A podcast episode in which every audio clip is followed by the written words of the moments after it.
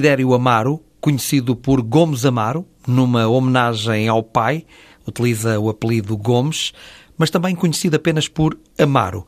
Nasceu a 21 de maio de 1937 ou seja, acabou de fazer 80 anos. Natural de Forno Telheiro, Celurico da Beira, Distrito da Guarda, casado com Margarida Isabel, tem dois filhos gêmeos, o José Guilherme e o Carlos Eduardo, Gomes Amaro marcou uma época no relato de rádio em Portugal. Acompanhava muito a equipa do Futebol do Porto. É por isso natural que sejam os adeptos portistas a recordarem com mais carinho os relatos de Gomes Amaro. Muitos ainda se recordam disto. Vamos recuar até 1978. Vai tocar o balão de couro. Ademir vai levantar para o outro lado. Seria para Simões, já foi feito corte para Ademir. Chutou!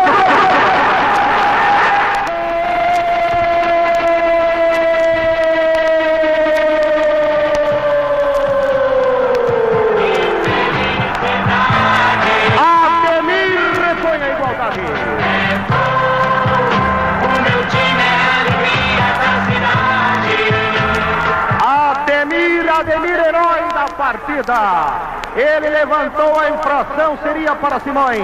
A defensiva devolveu. Ele requentou um petardo para o canto esquerdo de Fidalgo, que nem se mexeu porque a bola passou como um foguete balançando a roseira do Benfica. Agora não adianta chorar, Fidalgo. Rede Fidalgo, na rede pelo lado de dentro. Gomes Amaro, boa noite. Olá, João. É um gosto receber-te aqui no Entre Linhas, eh, na TSF. O que é que tu sentes quando ouves estes registros? É, olha, João, eh, como você disse, há momentos com o microfone fechado, a vida é feita de etapas e de caminhos. Uh, foi esse caminho que eu percorri. Uh, cada vez que me falam nos gols, naquilo que acontecia e tal, claro, tem uma certa nostalgia de todo aquele tempo, de toda aquela envolvência, da camaradagem, das traições, das amizades e por aí fora. Uh, mas de resto, sinto-me em paz com a minha consciência. Fiz o melhor que pude e o melhor que soube. Mais nada. E marcaste uma época no relato de rádio? Esta é a sua opinião, agradável, e mas... Não é só a minha opinião. Pronto, eu agradeço aqueles que pensam assim. Eh, é evidente que poderei ter dado um pequeno contributo na, na forma de viver mais intensamente o espetáculo do futebol. Porque o futebol, eu creio eu, e todos aqueles que vão ver eh, o futebol, querem vibrar com com seus atletas, com as jogadas, é, com tudo aquilo que envolve o futebol. E, e, e, você, que está no ativo, sabe perfeitamente que a envolvência no futebol é que nos dá o entusiasmo. Se você pega aquele jogo tal, e coisa, você também, o teu relato não é grande coisa, mas se você pega aquele jogo em que a emoção está ao rubro, não sei o que, você é levado naquela emoção. E a tua parte, a parte da quem tem o microfone na frente, é convidar aqueles que não estão no estádio a sentir a mesma emoção que você está sentindo. Esse é o grande segredo. É fazer com que as pessoas em casa, as pessoas que não têm possibilidade por uma razão ou outra, ou que não gostem de ir ao campo, é, qualquer que seja é, a razão pela qual não estão presentes, consigam sentir e envolver-se também no espetáculo do futebol, no espetáculo do relato, no espetáculo da transmissão ao vivo dos teus sentimentos. Nota, você não está transmitindo é, o pensamento do Pedro, João ou Antônio. As pessoas têm que entender que você está transmitindo as tuas emoções. E, e, quando você consegue fazer isso, é, é, é fantástico. É, você fica com a mente no fim do jogo completamente limpa. Eu fiz aquilo que pude, aquilo que sei e conseguir transmitir, penso eu, a emoção daquilo que vivi. É isso. Muita gente ainda hoje pensa que tu és brasileiro. Muita gente pensa que eu sou brasileiro, mas nunca abdiquei eh, da minha cidadania eh, portuguesa. Do Brasil, tenho que agradecer eh, aquele país fantástico tudo o que me proporcionou: educação, trabalho. E, enfim, o que é que eu posso dizer? Com que idade foste para o Brasil? Eu fui para o Brasil, eu não tinha três anos ainda. Tinha dois anos de idade. Uh, e quantos anos estiveste lá? 33. 33 anos. E ainda hoje mantens esse sotaque? É verdade, eu não, não sei porquê, porque você é testemunha. Porque também já cá estás há muitos anos. Há muitos anos. Eh, você é testemunha que eu convivo com muita gente e sempre convivi, pois claro, estou aqui em Portugal e não consigo me libertar desse sotaque. É, pronto, é, é como se tivesse nascido lá, só que não nasci. Dois anos de idade, é, eu com certeza diria ah, babá, naquele tempo, não é quando fui para lá. Portanto, é completamente natural. E trabalhaste também uh, em comunicação social no sim, Brasil? Sim, uh, depois de me formar, entrei logo para uma uh, empresa de rádio e televisão, a TV Record na altura, que tinha uma estação de televisão e três estações de rádio. A Record, a Pan-Americana e a São Paulo, cada uma especializada na sua área. E, e, além da televisão, fiz todo o trajeto, começando na rádio, indo para a televisão, depois acabei outra vez na rádio, ou seja, fiz o círculo completo. Uhum. E depois como é que se dá uh, o regresso a Portugal? O regresso a Portugal. O, posso dizer que são, são coisas do acaso. Uh, eu trabalhava em televisão, como lhe disse, não na frente das câmeras, não com o microfone. E, então o que é que fazias? O que é que fazia? Eu era diretor do departamento de videotape da, da TV Record. Passei por todas as áreas até que cheguei eh, a esse setor que é o coração de uma estação de televisão. É, o departamento de videotape, aqueles que, que recolhe todas as imagens, que depois, a não ser as, ao vivo, claro, uhum. ao vivo é outra coisa, e, e depois transmite. Um, entretanto, um, um, tinha um senhor que, que era que fazia a narração dos jogos de futebol na, na Record, que me desafiou a ir a uma estação de rádio comentar os resultados do campeonato português. Depois, blá, blá, blá, eh, passando por cima de muita coisa, convidou-me para vir para aqui, para Portugal, fazer uns relatos, uns relatos de Portugal para o Brasil do, do, do, Campeonato Português. Para a comunidade portuguesa. Portuguesa, exatamente. A partir daí, olha, uh, fiquei, fiquei, vim fazer um jogo ao Porto, fui entrevistado por um senhor chamado Elidio Inácio, que era o dono do Quadrante Norte, um produtor independente. É, ele gostou, uh, fizemos nova experiência, uh, ele fez o desafio de permanecer aqui na minha terra. Estou aqui, Ricardo. Nunca mais. Mas tu, quando chegaste do Brasil, não vieste logo para o Porto? Não, Ficaste não, não fiquei em Lisboa. Era vizinho do Eusébio. Morava no mesmo prédio que o Eusébio. Uh, muitas vezes levei o Eusébio ao Estádio da Luz para os treinos, depois vinha à casa buscar a Flora com o carro dele, não é? Com o carro dele. É, são, coisas, são coisas incríveis da com vida. O famoso sabe de Eusébio? Um sabe, aquele sabe, sabe amarelo, aquele desportivo. É, era nesse tempo. A Flora, as, as filhas dele ainda eram muito pequenas e, e o Eusébio também já estava na, na, na, curva descendente da sua carreira, não é? Já, ainda, ainda jogou em grande, mas a partir daí foi sempre a descer, infelizmente. É a lei da vida, por isso é que é necessário saber sair. E como é que era essa relação com o Eusébio? Ótima. Vivíamos no mesmo prédio, pronto. Ele era angolano, eu tinha vindo do Brasil, assim parece que há uma proximidade muito grande. E o Eusébio era gente fina, era gente fina. Uh, um jogador eh, de alta categoria, um tecnicista, aliás, né? não, não, ele não precisa eu, que eu fale uh, da sua história, mas pessoalmente, particularmente, era uma pessoa extraordinária. Eu levava, ao, ele levava-me uhum. ao treino, depois quando chegava lá, esqueci, a Flora pediu-me, ah, se não se importa, vá buscá-la. Dava a chave do sábio, eu ia buscar a Flora, levava lá para a Estádio da Luz, e ficamos ali na conversa. Mantiveste sempre uma relação? Sempre, sempre com o Eusébio, sempre. Mas depois durante o tempo? Sim, ou, sim, enquanto ele... Perdeste enquanto, ligação? Enquanto, enquanto ele jogou, uh, cada vez que nos víamos, uh, era uma alegria, era uma alegria. Eu tenho muito orgulho do, desse meu relacionamento com o Eusébio. Mas depois deixas Lisboa e vens para o claro, Porto. Claro, depois de deixar, eh, de deixar Lisboa e vir para o Porto, É, e no caso do Eusébio, as coisas passaram a ser muito mais espaçadas, não é? Uhum. Só ocasionalmente é que, que nos encontrávamos. É, vim, para, vim para o Porto porque eu já ia voltar para o Brasil, depois de terminar o contrato com, com, com a transmissão dos jogos daqui para lá. E, e, antes de ir, entrei em contato com, com o Elide Inácio e ele fez-me o convite e o desafio para permanecer aqui e, e, pronto. As coisas foram sucedendo, João. É e depois isso. relatas uma série de épocas, uh, principalmente acompanhando a equipa de Futebol do Porto. É, você sabe que uma empresa comercial vive exatamente uh, dos seus anunciantes, não é? E, e o Quadrante Norte apostou na marca Porto, marca Porto futebol, futebol e às vezes também, sim, futebol fundamentalmente. Depois, o que empatês era com a seleção e essa coisa toda. Uhum. É, e fui ficando, fui agradando, pelo menos penso que fui agradando daí, talvez, a minha longevidade. E os teus relatos tinham imensos patrocínios? No início, no início não.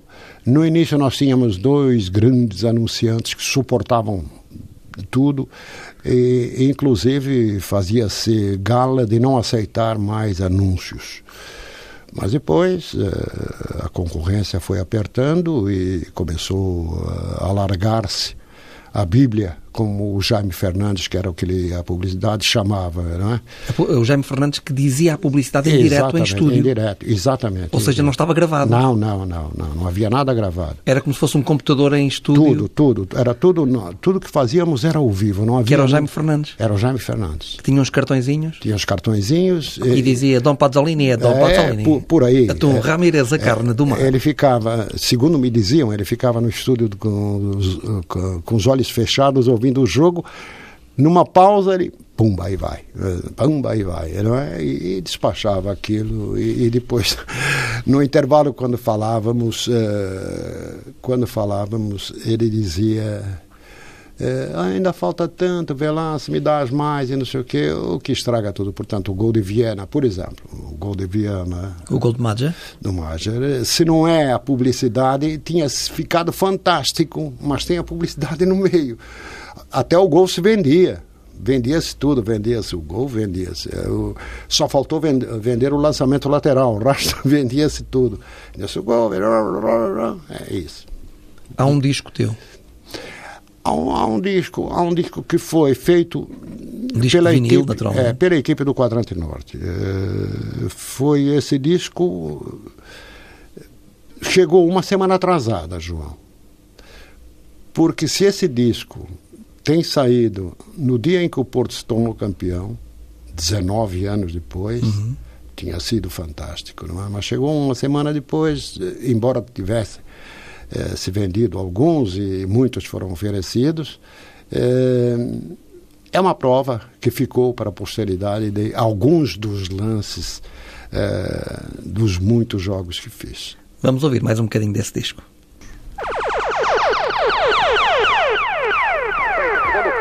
Bem no peito, pôs o terreno, chamou outra vez. Duda, Duda recebendo na direita, Gomes pede bola. Primeiro para Vital, Vital amortecendo apenas para Rodolfo.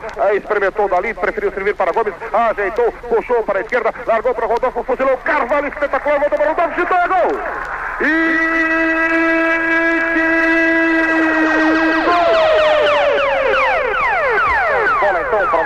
está Vital. Entra em luta com Toninho, ganhou. Bola tabelada com Duda. Duda recolhendo na direita. Tademir no miolo está Rodolfo. Quem recebe então Rodolfo pela direita, fugindo do Gabriel. Ainda Rodolfo pedindo bola ao seu lado, leva Celso. Ele movimentou na direita um bolão para Gabriel. Pode fazer o cruzamento de primeira. Bola viajando para onde está colocado Duda. Amorteceu para Vital. Vai tentar requentar. Chutou, é gol. E que gol! Lá vai o Porto campo de ataque. Chutou, é gol! E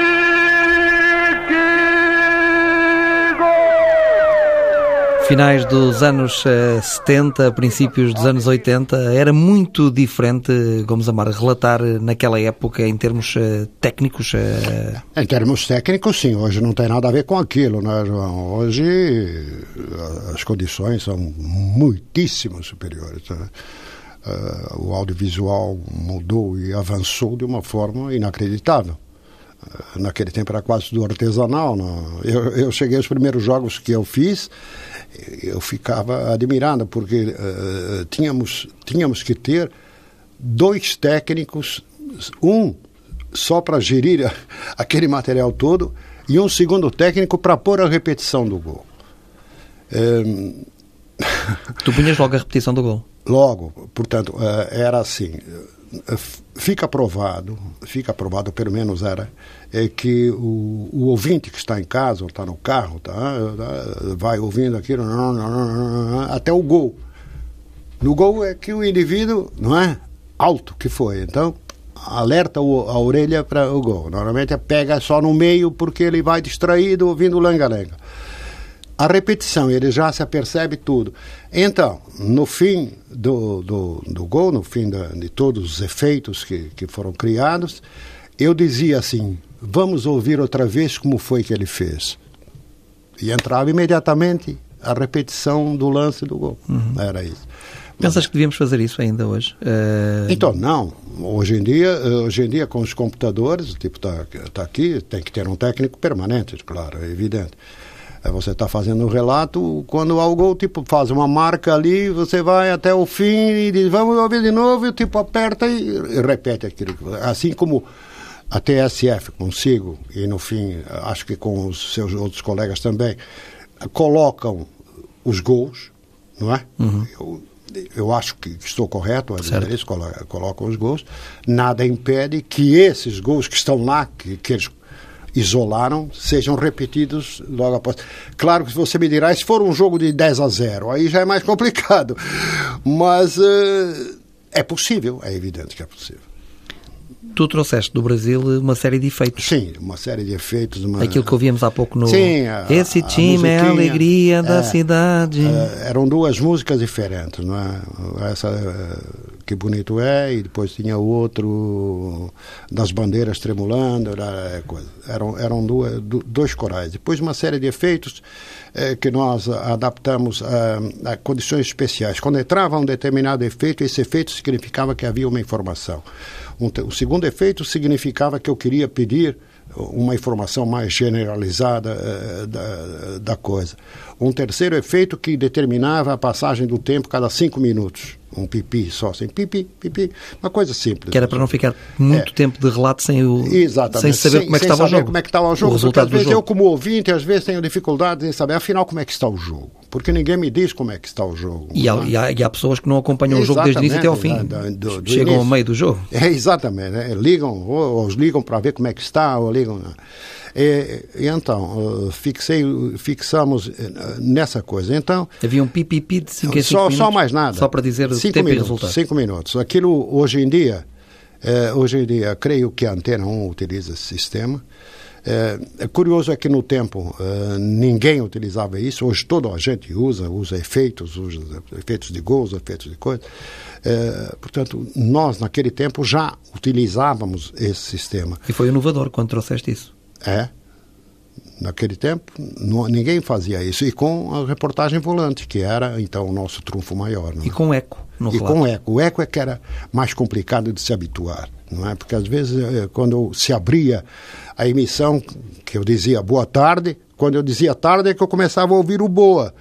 É, e isto, para quem não está habituado, a gente tinha que se abstrair completamente daquilo que estava ouvindo era confuso. Mas depois, com a habituação, e, e, e, ficou uma marca registrada. Esse eco era uma marca registrada do, do, do, da própria emissão dos do relatos. E qual foi a reação eh, quando quiseste introduzir todos esses efeitos no relato de rádio em Portugal? Uh, olha, uh, Antigamente em Dom João IV, que era onde estavam os estúdios da, dos emissores do Norte reunidos, que foram a reunião de todos aqueles emissores que havia no Porto antigamente, depois passou para a gerência da, da Rádio Nacional, da antiga emissora nacional, eh, era, eh, digamos assim, eh, o estúdio mais bem montado na rádio. Era uma coisa impecável para a altura, estamos falando na altura, não estamos falando de hoje aqui, de SF, que é uma rádio de referência no panorama nacional.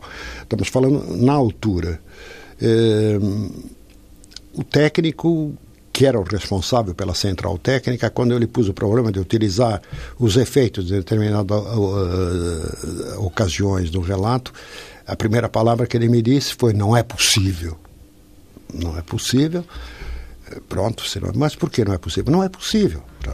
Peguei uh, os cartuchos, no tempo cartucho, joguei na lata, na, na lata lixo. de lixo. E ele ficou muito zangado comigo, dizendo, ah, não faça isso e coisa, porque está me respeitando. Ah, então você me disse que não, não era possível, não é possível. Mas depois eh, conversamos, chegamos a um entendimento e o curioso é que a partir daí o homem que que fez isso e que era um pouco contra é que era contra contra tudo isso ficou o meu maior fã é verdade. Ele fechava-se na central técnica e durante o jogo ninguém entrava nos seus domínios. Ele é que punha tudo. E aquilo não falhava um milímetro, João. Impressionante. Até eu, que trabalhei no Brasil, onde a rádio é, é dinâmica e não sei o quê, ficava admirado porque o Zé Ferreira não deixava passar nada. Ele tinha um cronômetro pendurado ali, cada faltava dois, três segundos, ele já estava com a mão, pip, pronto, já sabia. Efeitos, não falhava nada, nada, nada, nada, nada. E nas antas, tu quase não precisavas não, dos computadores? Nas antas, nas antas antigas. Nas antas antigas era curioso, porque a partir de certa altura. Bom, eu quando comecei os relatos, as cabines de rádio ficavam do outro lado. Ficavam do outro lado. Onde está a Torre das Antas atualmente? É, ficavam do, do, exatamente, ficavam do lado, do lado oposto. Lá tinha meia dúzia de cabines de rádio. Depois, quando houve, quando desapareceu a pista de ciclismo, uhum. né, que, o, que o relvado foi rebaixado, passou-se para aquelas que você utilizava também. E, e ali era curioso, porque eu estava fazendo o, o, o relato e às vezes com o eco e com outros ecos, eu me confundia. Eu tirava os escutadores e não era eco nenhum, eram os rádios que estavam ali espalhados pelo estádio que me traziam a minha voz. Portanto, eu não precisava das escutadores para nada. Eu conversava com os volantes e tudo sem escutadores, porque eu ouvia a minha resposta e a minha pergunta ali nos rádios à minha volta. Os transistores? Os transistores, na altura, os transistores. Era, era, era divertido, era divertido. E gratificante, com certeza. E gratificante, claro que sim. Porque tu tinhas a noção que eh, quase todas as pessoas eh, no estádio estavam a ouvir o teu relato. É, nós tínhamos inclusive um, um, um técnico que depois nos acompanhou, que era o Armando Couto, que era o responsável pelo emissor, pelo emissor de Miramar de onda média. Daí a razão daquilo chegar tão longe. Já sabe que em onda média transmitia com 10 kW, a onda média chega muito mais longe que a frequência modulada, não é? A frequência modulada obriga uma série de emissores para fazer a cobertura, isso aqui, e, a, e a onda média vai por aí fora. É, ele era o responsável pelo emissor de Miramar. E normalmente ele era o fim de semana que ele ia lá ver se estava tudo bem, ao domingo. Então ele me dizia depois: que até se chateava, porque ele ia transportes públicos.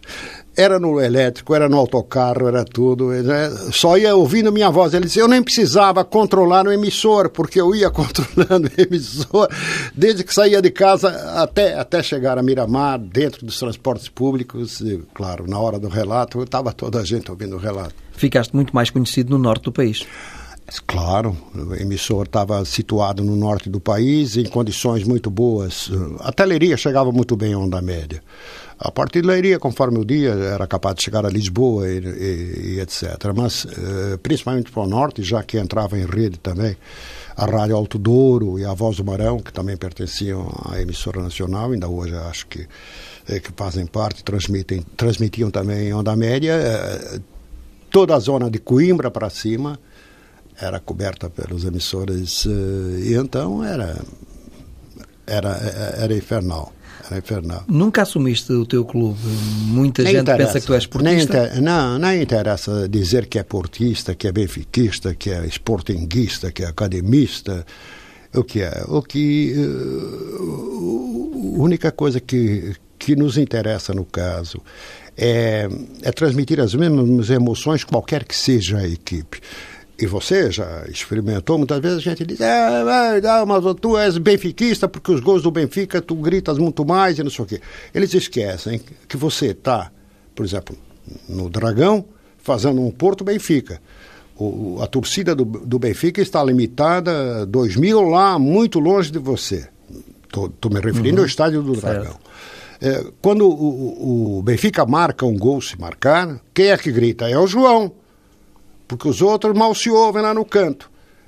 Então você grita sozinho e. é. quando é o time da casa que marca, quem é que grita? É você e mais quantos? Mais 15, 20, 30 mil que estão ali em volta de você. Portanto, é, essa envolvência toda. Essa coisa de dizer, fulano é portuguista, benfiquista ou não. Eu estive minha vida toda, até como, como até adulto, no Brasil. E lá, como imigrante, sente-se muito mais, creiam que é verdade, sente-se muito mais a emoção da nossa pátria, daquilo que é nosso, que vem do nosso país, do que outras coisas.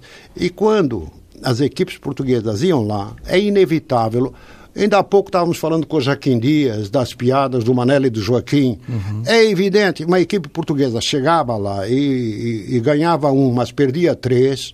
Eu era gozado. Oh, teu time ainda joga de tamancos, a bola quadrada. Ainda... Quando outros iam lá e ganhavam, era a minha vez. Né? Era a minha vez de, de tirar de esforço.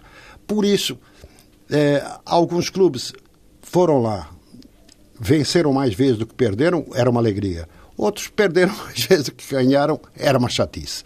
Por isso é que eu tinha alguma certa simpatia por umas cores que hoje se esbateram completamente. Não interessa saber se é Porto, se é Benfica, se é Sporting, se é Acadêmica. Antigamente todo mundo falava o quê? Eu sou da Acadêmica, não é? Hum. Era neutro. Era ou não? Era mais fácil. Era mais fácil. Um time de estudantes, um time simpático, sou da Acadêmica. Acabava, acabava a polêmica. Ah, mas por dentro não era, não. E você sabe disso tão bem quanto eu. Portanto, está explicado, João. No Brasil era da portuguesa? No Brasil era da portuguesa. A portuguesa era um time de loucos. Era São um Paulo. time de loucos. Hã? De São Paulo. São Paulo, portuguesa de São Paulo. Havia também a portuguesa santista.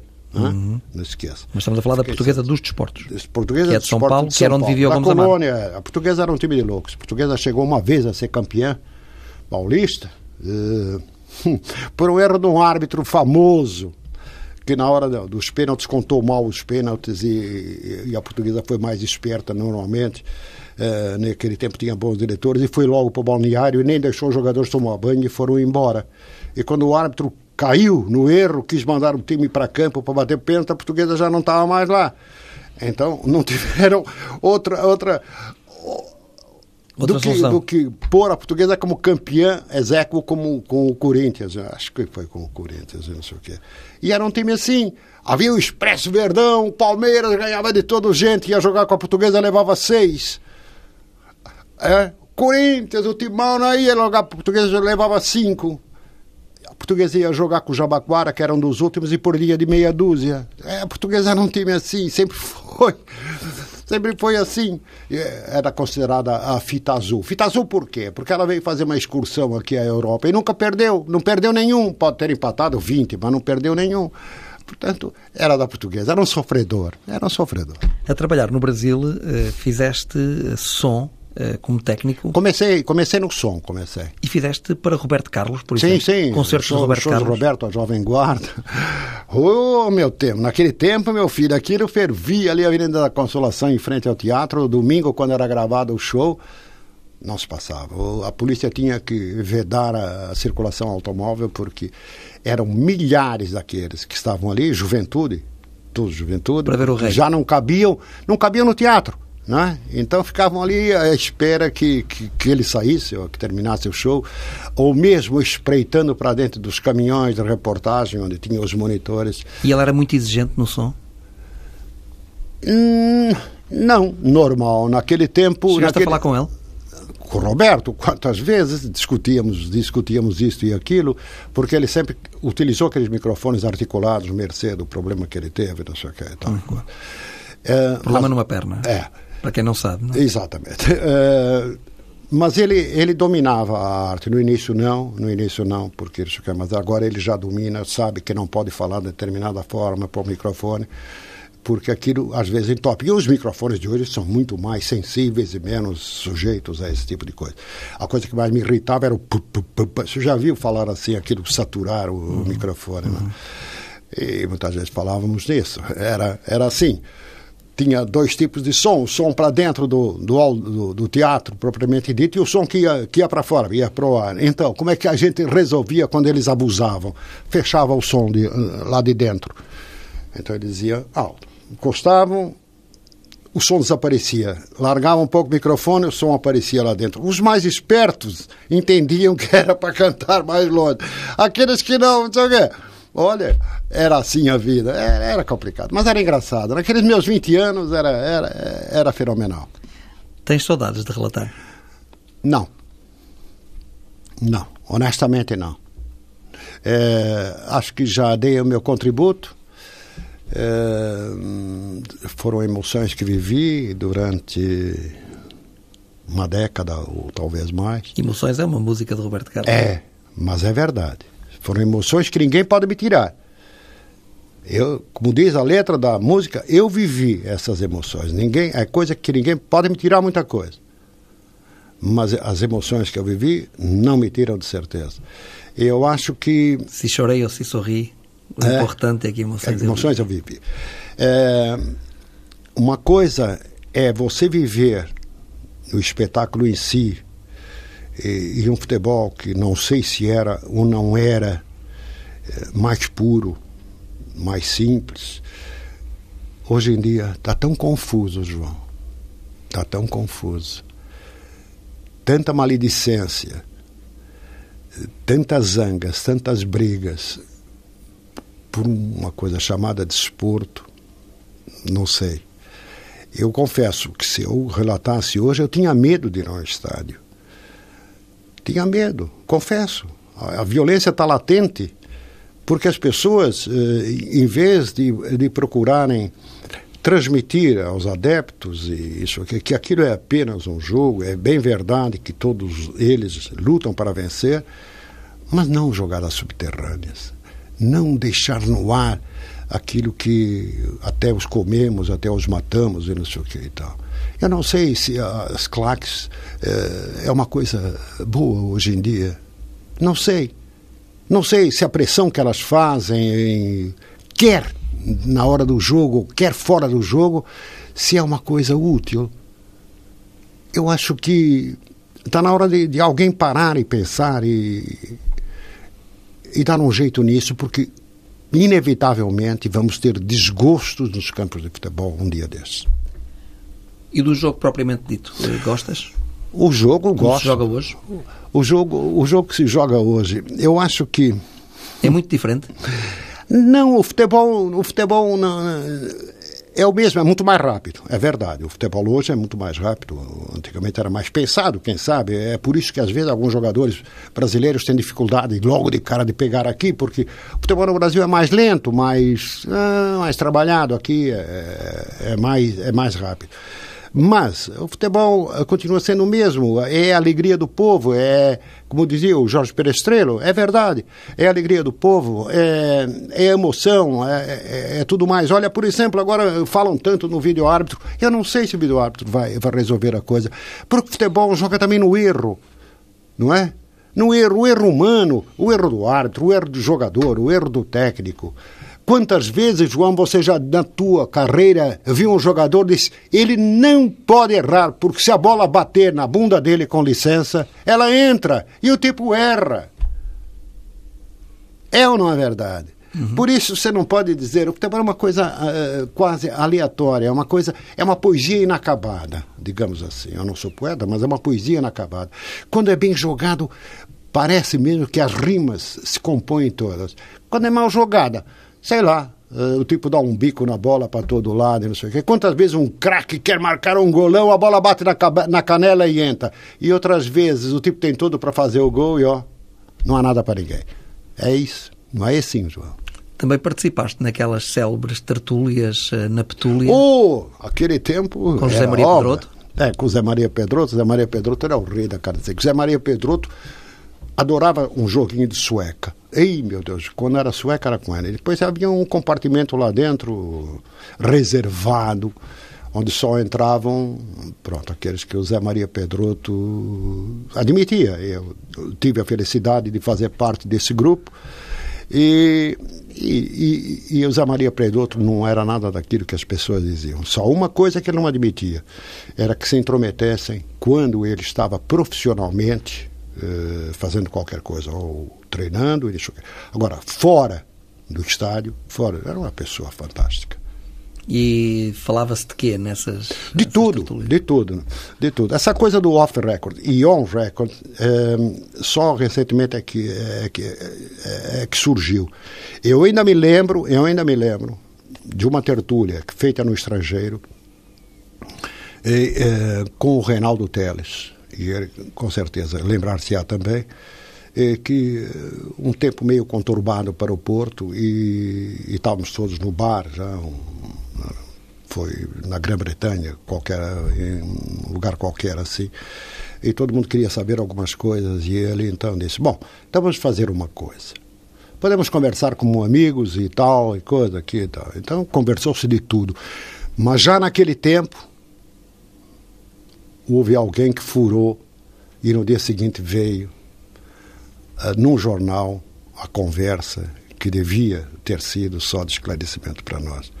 A partir daí, acabou-se a confiança entre dirigentes e jornalistas. Havia aquelas fontes, aquelas fontes mais ou menos autorizadas, que conversavam, mas sempre sem se eh, comprometer, eh, mas foi aí. Mas antigamente era muito comum a gente conviver, íamos todos juntos, almoçávamos juntos com diretores, com jogadores não, com jogadores era outro, outro problema. Mas com diretores, né? hoje não, hoje a coisa está complicada. Não é fácil. Não é fácil. Que relatadores é que gostavas de lembrar agora do teu tempo? Do meu tempo?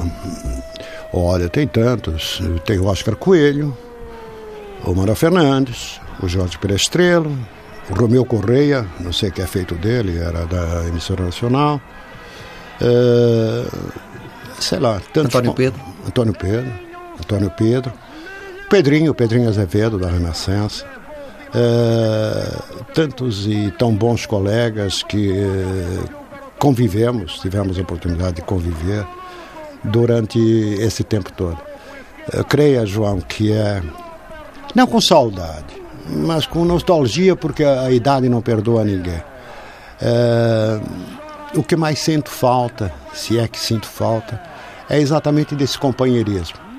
De saber que quando estávamos lá fora, é, se você precisasse de uma ficha e o teu companheiro de lado tinha, ele te dava a ficha. Hoje em dia, não te dá ficha nenhuma, pelo contrário, fica satisfeito se você não conseguir fazer o jogo. Enfim, desse tempo sim, dessa camaradagem, sente saudades. Uh, do resto, é como, voltando atrás o que disse, são emoções que vivi. E você vai vivê-las com certeza e vai chegar também à sua altura.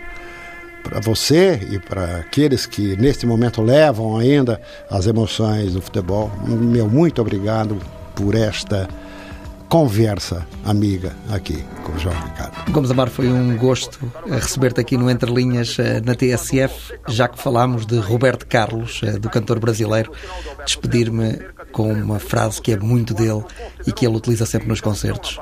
Que prazer rever você. Obrigado, João. Um abraço e até sempre.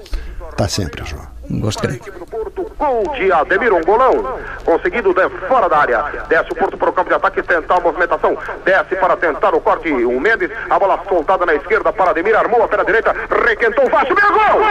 E...